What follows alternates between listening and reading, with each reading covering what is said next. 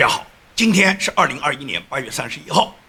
那么，随着最后一位美国军人乘坐 C 十一全球霸王运输机离开喀布尔机场，标志着美国二十年的阿富汗的战争彻底结束。这也是美国历史上面最长的一次战争。无论是美国发起的各种战争，包括二战时候所有的战争，没有哪一个战争的时间跨越了二十年。那么，阿富汗战争整整二十年。那么，最后一位离开喀布尔机场的军人是美军八十二空降师的指挥官科瑞斯·多纳修将军。这一刻就代表着美国长达二十年阿富汗的战争的彻底结束，而这个结束是草草的收场。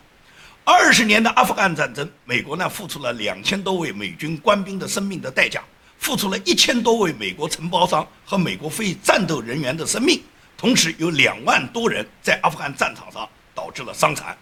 美国花费的军费高达两万多亿美元，最终呢是拜登的仓皇撤退，临走的时候又搭上了十四条美军年轻的生命，也就是整个阿富汗撤军是美国彻头彻尾的失败。就是这一次的这个撤军过程中啊，拜登他本人的指挥以及拜登内阁里面，无论是他的国防部门，他他的参谋长联席会议，包括他的外交部门，包括他的国家安全部门。可以讲，在整个这件事情上面，对阿富汗的形势都是错判，而且是一错再错。因为一错再错，最终就导致了塔利班这个曾经的恐怖主义集团。美国和全世界盟国现在还把塔利班仍然定为是恐怖集团的，就是这些恐怖主义分子，他们可以一路的攻城拔寨，最终什么？最终是打到了首都。那么当时塔利班是不敢进入首都喀布尔的，是拜登主动放弃的。拜登明确就跟塔利班讲。我们不要首都喀布尔的这个管理了，只需要控制喀布尔机场。喀布尔机场之外的，通通交给你们塔利班。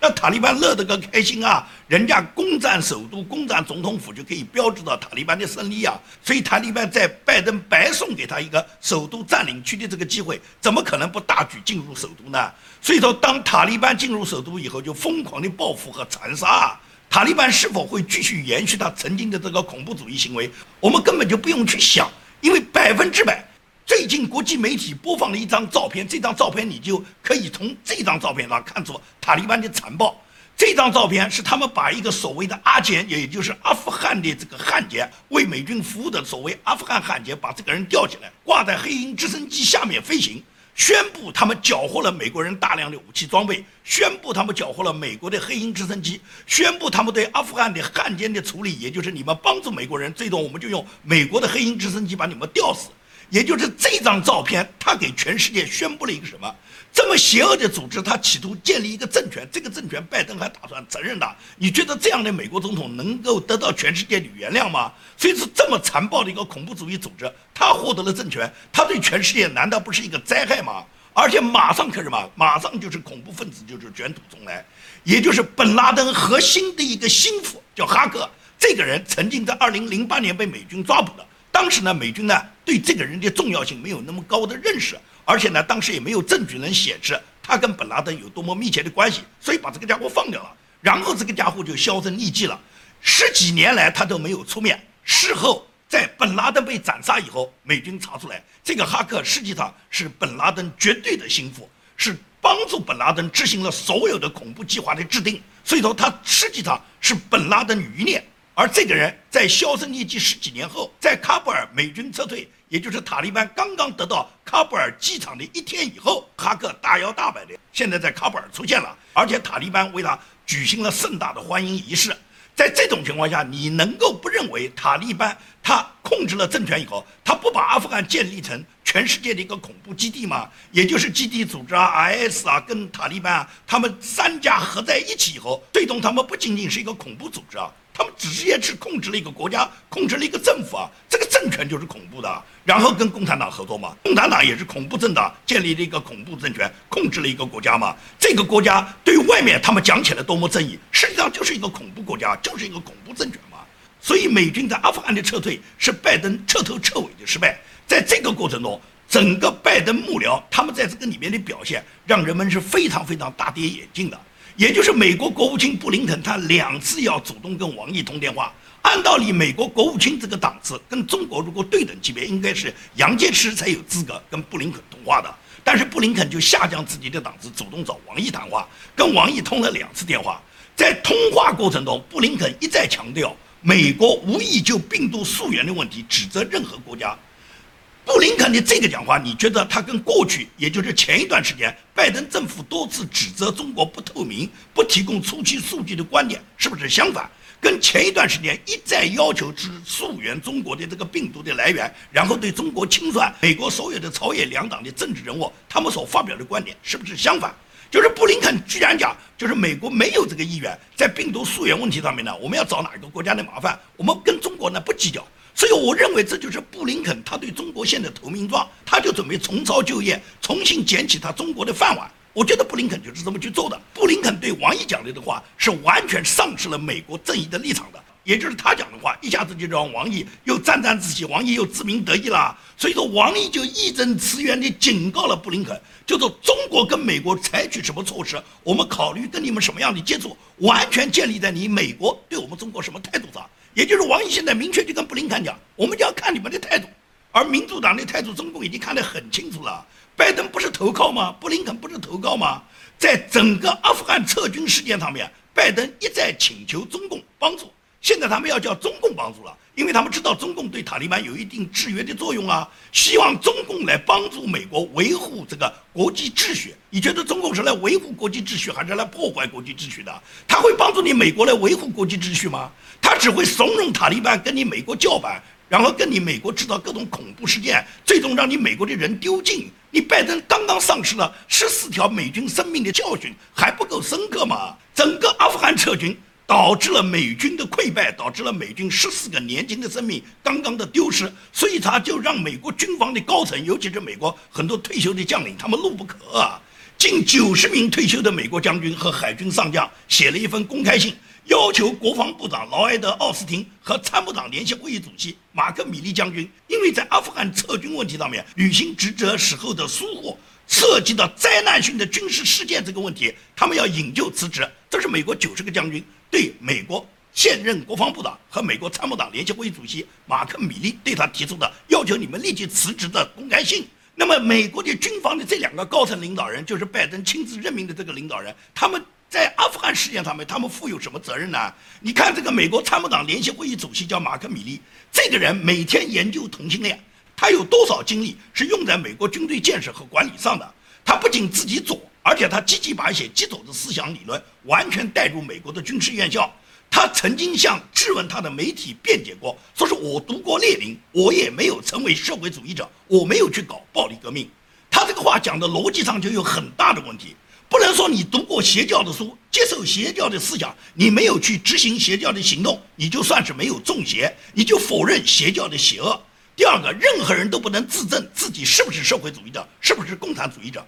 所以，马克·米利这样的将军来担任美国参谋长联席会议主席，以及那个国防部长就是那个黑人小丑奥斯汀，这两个人配合拜登，最终就是把整个阿富汗撤军事件完全搞砸的。这两个人现在是美国九十多个将军要求他们辞职，实际上这两个人应该跟拜登一起上军事法庭接受美国军事法庭的审判，因为他们犯下的罪行太大，他们除了导致美国在阿富汗撤军的溃败。还导致了上个礼拜献出了美军十四条年轻的生命，这种代价美国人是不能够放过他们的，是绝对不会这件事就拉倒的。整个阿富汗事件大家已经可以看出，就是拜登啊，他现在已经完全失去了履职能力。拜登实际上是年老体衰，脑部动过两次开颅的脑瘤手术，加上今年已经七十九岁，马上就要八十岁了，可以讲拜登无论是记忆力还是他自己做任何事，他自己都没有一个自控能力。华盛顿圈子里面都知道，拜登现在就是一个木偶人，他做任何事都是底下秘书和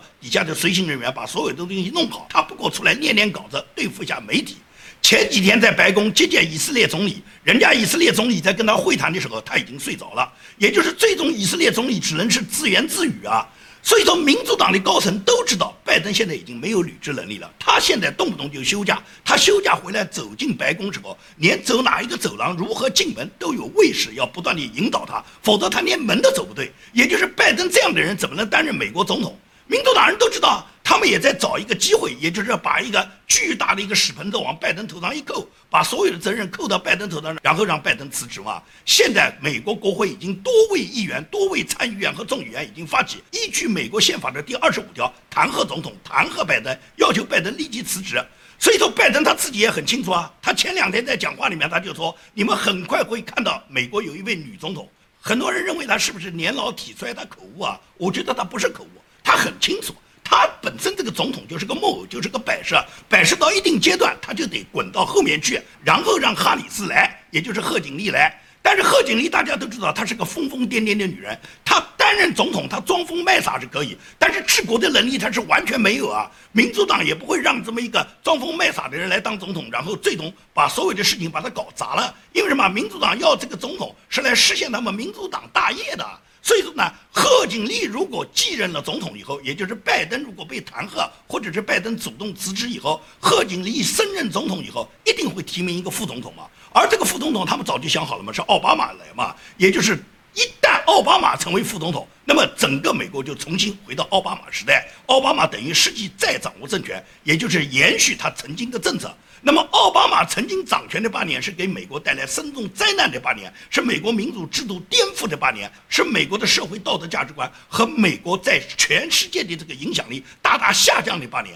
因此，民主党如果实现这个目标，最终就是把拜登劝退，贺锦丽继任，然后奥巴马担任副总统的话，那么民主党就会拿着这个组合做一盘大棋。这盘大棋的结果就是毁灭美国，就是把美国加速南非化。美国已经动了很多年的脑筋，也就是左派动用各种手段对美国年轻人洗脑，对美国这个社会主义制度的散播，对美国传统价值观的颠覆。美国已经做了很多年。左派冲击美国制度最主要的三大手段，第一个就是学校的教育，把孩子从小学开始起就教他们变性了，然后就开始无政府主义，然后就追求自由的这个前提下去毁坏所有的传统价值观，在很小的孩子这个教育群体里面，什么变性的啦、吸大麻的啦，十四岁年轻的女生性教合法化了，也就是在美国的教育系统里面，在年轻的孩子心目中。就塑造这种乱七八糟的这种思维，然后导致美国的下一代他们完全的思想上的崩溃。同时，就是通过媒体控制嘛，也就是美国控制了所有的主流媒体，控制了所有的社交媒体。美国的主流媒体和社交媒体基本上完全是偏左的，完全是按照社会主义思潮来对付美国它本来传统的价值观的，也就是媒体完全是溃败的。其次就是好莱坞洗脑，好莱坞拍出来的所有片子都是给所有的观众和年轻人洗脑，把把美国这些底层民众和普通的年轻人，把他们的脑子完全洗成共产主义的脑子。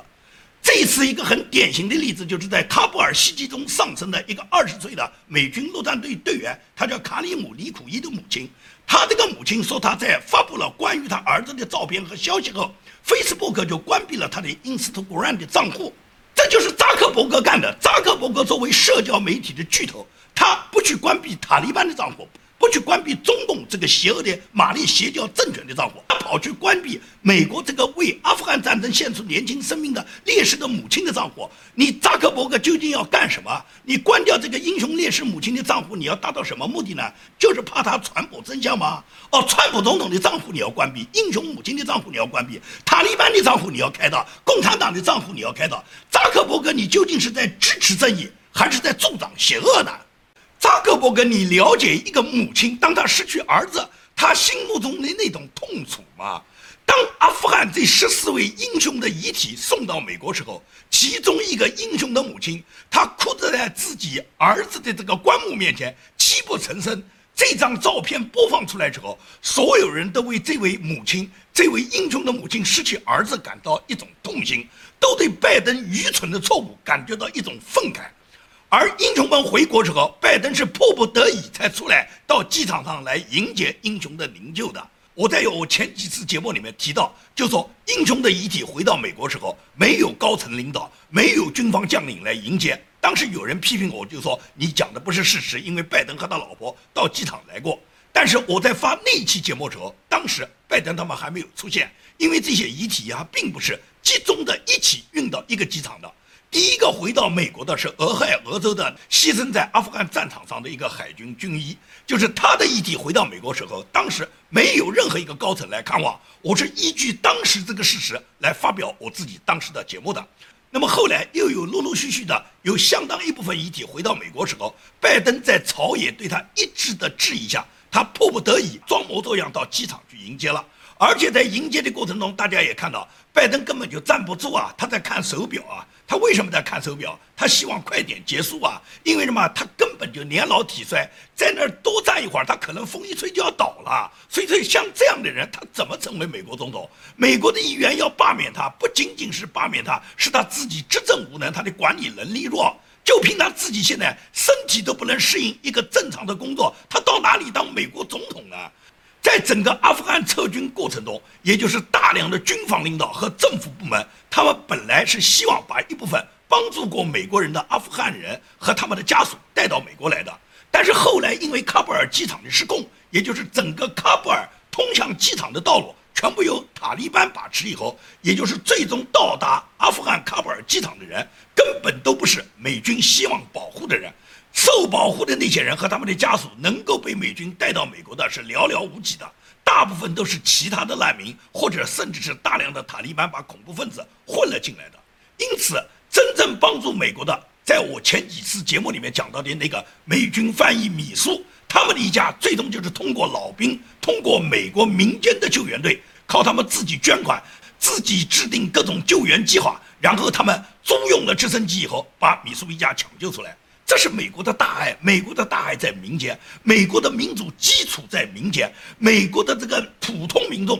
奠定了美国的民主基石。所以说，美国从来就不缺乏这种大爱。今天节目的后半段，我要跟大家回顾一个当年越战，也就是美国从越南撤出的时候，当时发生的一个感人的故事，跟米苏的故事是异曲同工，只不过这个故事多年下来没有什么人知道。也就是一九七五年，美军决定撤出越南时候。当时美军驻在越南的大使馆是在南越，叫西贡。那么随着北越共产党的军队不断的步步逼近的时候呢，也就是美军呢，他想带走一部分曾经给过美军帮助的越南人呢，现在能够带走的人数就越来越少。很多人都是爬上大使馆顶楼，在那个平台上等待的直升机能把他们带到美国的航母上。问题是一个直升机一次能带下的人非常有限，尽管有多架直升机不断的轮流。停靠在大使馆的楼顶，能带走的那些企图逃离专制的人也非常非常有限，而且这些人大部分都是美国已经有了名单，也就是明确这些人如果留下来，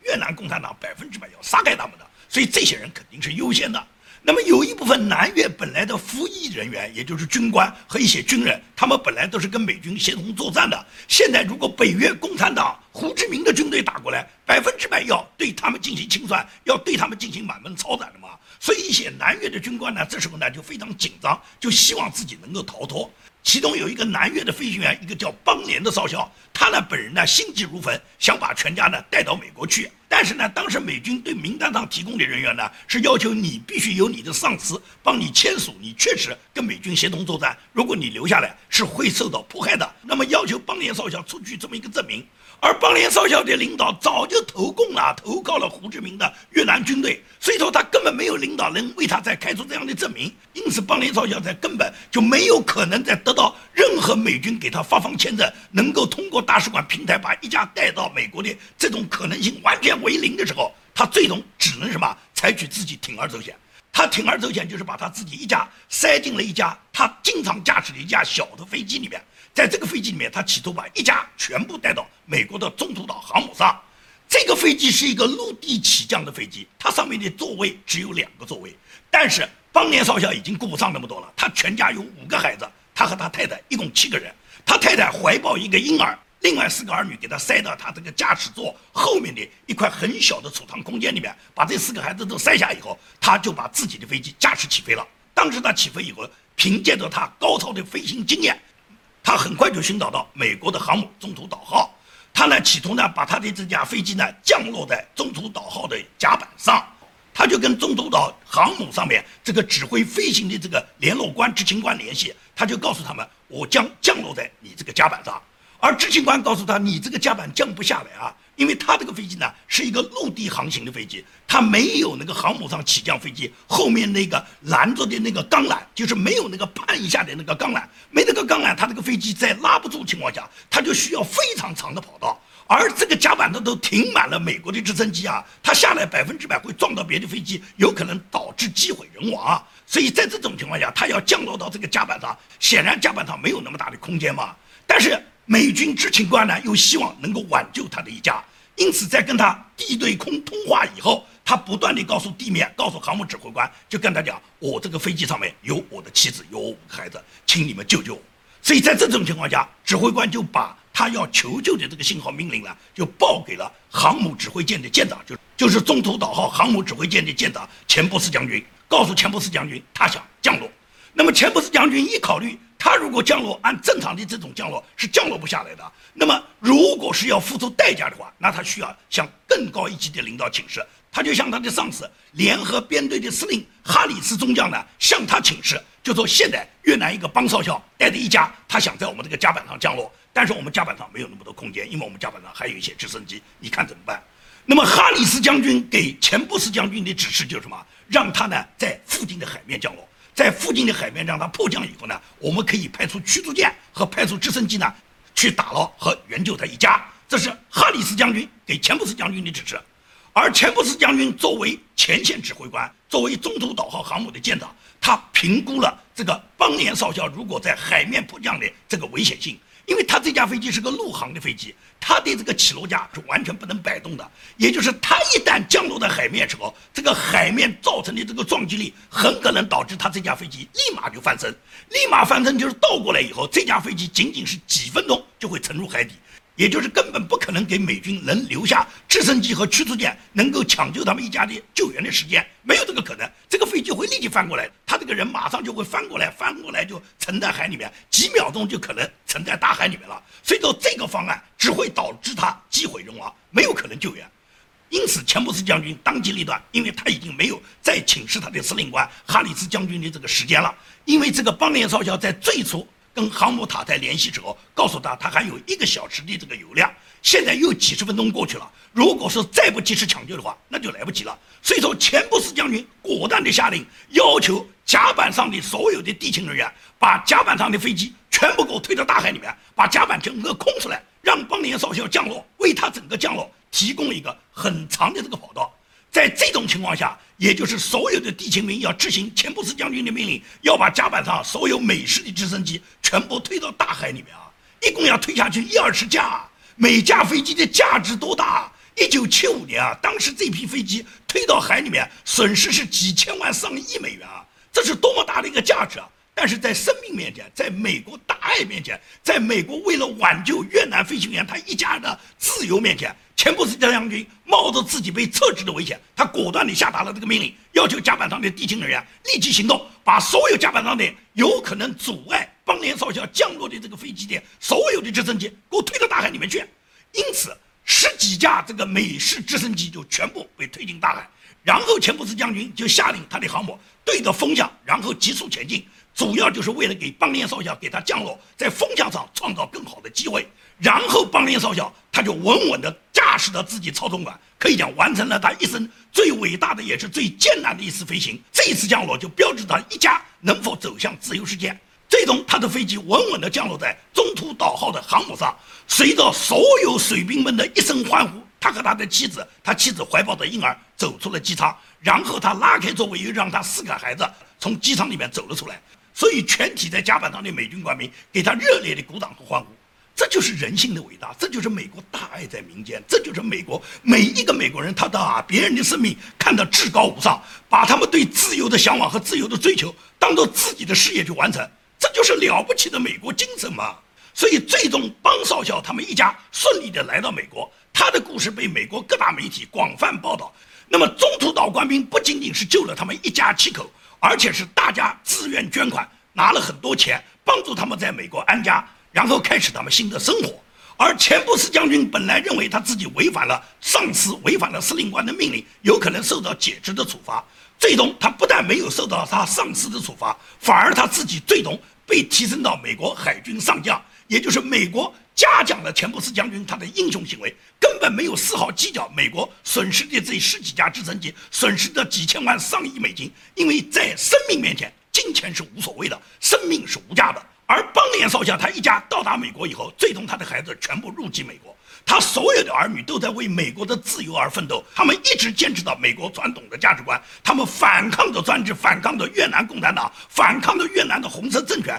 而为捍卫美国，为捍卫自由，他们一家成为自由世界的其中的一个代表。所以说，中途岛这个故事，它实际上是给很多越南民众，尤尤其是当年从越战之后。撤到美国来的很多越南家庭，都给他们树立了一个光辉的榜样。他们对美军、对越南人民的这种大爱，深深的回报美国。而邦少校的这架飞机，至今仍涂抹着南越空军的标志，陈列在佛罗里达州彭萨克拉的海军航空博物馆，传颂着美国人民人性关怀伟大的故事。也就是说，美国人民的大爱从来没有缺乏。无论是当年从越南撤军，还是这次从阿富汗撤军，我跟大家推荐的这个米苏翻译的故事，都是让我们看到美国的大爱在人间，美国的大爱在每个美国人心目中。所以说，尽管现在的政府、现在的这个拜登政权，它是相当的无耻，但是美国人民最终追求自由、向往正义和他们自己捍卫自由的决心，是任何人都不能改变的。